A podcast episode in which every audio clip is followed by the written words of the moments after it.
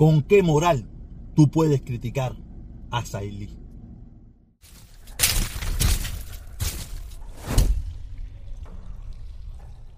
Yo todavía no entiendo nada. A mí se me complica mucho entender toda esta situación. Y le explico por qué.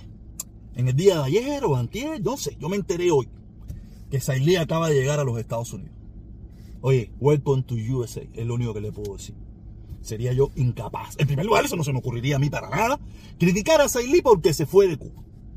Si yo estuviera en Cuba, luchando allá, o viviendo allá, yo tendría toda la moral del mundo para criticar a Sailí porque se fue.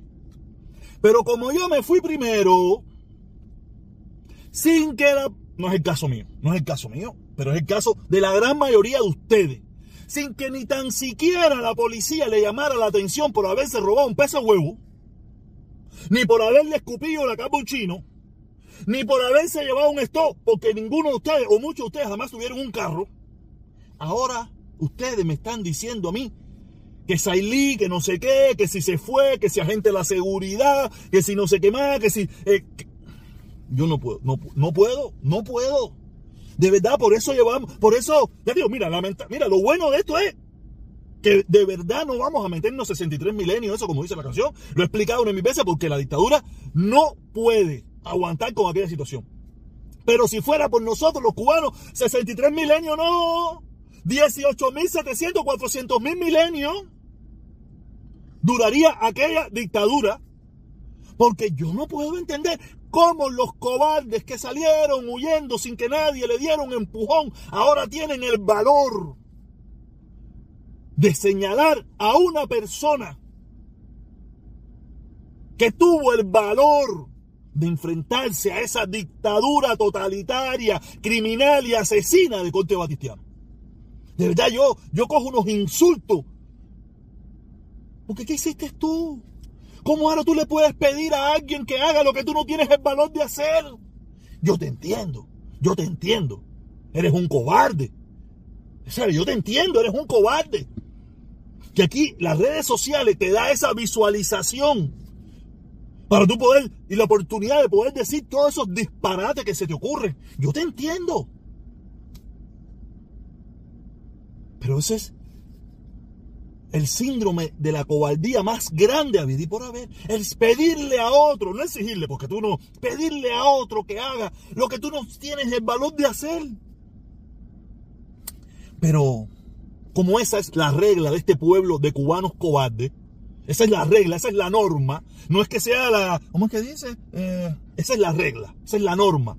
Cubanos cobardes que salieron huyendo sin que nadie le diera un empujón, Después que llegan a Miami, ganan 3, 4 dolaritos y esto y lo otro, se creen con el poder de decirle a los que tienen menos recursos que ellos y viven en Cuba y viven humildemente, para no decirle pobremente, porque no quiero ofender a mi pueblo cubano, de decirle que ustedes tienen que hacer. No, no, no, no, no, no, no, no, no. Por eso no vamos a llegar a ningún objetivo y por eso yo vengo cambiando mi plan. Esto viene, esto es paulatino, porque tenemos que pasar para los dos o tres o los cuatro o los veinte o los cincuenta valientes que todavía quedan en este pueblo, si todavía quedan, tenemos que ir empezando a cambiar el discurso y a cambiar la forma de hacer las cosas. Ya no yo, yo pienso que ya tenemos que parar de, de gritar de lejos. Tenemos que empezar a gritar de cerquita, en el oído. Tenemos que empezar a gritar desde cerquita, desde el oído, donde nos escuchan, no donde nos miran de lejos. Yo estoy consciente de que esta película que me, que me quiero empezar a meter, habrá mucha gente que me va a poner más apellido del que yo tengo. Pero esto es paulatino. Y veremos dónde están los valientes guapos en su debido momento. Porque yo estoy cansado de gritar de lejos ya. Y yo empecé a gritar hace 15 días. Aquí hay gente que llevan gritando 63 años. Y ya estoy cansado. Ya estoy aburrido porque no voy a ningún lugar con esta gritería. No sé, yo no sé a cuál lugar el que usted quiere ir con la gritería suya, pero yo estoy seguro que grito mucho más alto que todos ustedes, que muchos de ustedes, no que todos, que muchos de ustedes. No veo que llegue a ningún lugar. Todos los días gritando, todos los días gritando, largando mi garganta aquí, pero no veo, no veo nada. Entonces, les digo, No sé cuál es el valor de ustedes. No sé cómo ustedes pueden llenarse de valor de hacer eso. De verdad. Cada día me decepciono más de los cubanos que vivimos fuera. De los cubanos en la isla, como le vengo diciendo, yo no me, yo esa gente, yo no, no esa gente, la gente yo no puedo, yo no, no, porque ellos están condicionados al ambiente que viven. Y, y, y de repente a quien tengan parado de frente, todo depende de eso.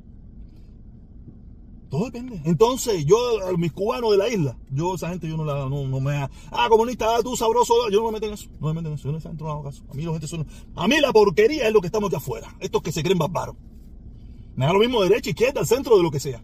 Esas son mi gente que yo, sin problema ninguno, le voy para arriba sin ningún tipo de compasión. Pero el que, el que sienta esto es por gusto, pero tengo que decirlo. El que sienta de que Sailí no estaba haciendo muy buen trabajo para derrocar la dictadura, tiene toda la oportunidad del mundo ahora de que se quedó la plaza vacía, de ocuparla. Y demostrar que las ideas que él tiene son las bárbaras, las bacanas, las sabrosas, que dan al traste con la dictadura.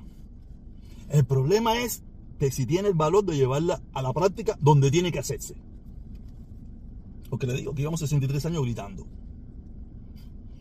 Y estoy seguro que muchos de nuestros gritos no lo escucha nadie, incluyendo en mí. esto es lo que quería decir y beso a esa linda cubana de Sailí. Ojalá algún día te encuentre por ahí para darte un abrazo y un beso y, y darte gracias por el empujoncito que tú diste. Darte muchas gracias. Nos vemos, ver. Suscríbanse y activen la campanita. Y lo demás viene por la canalita.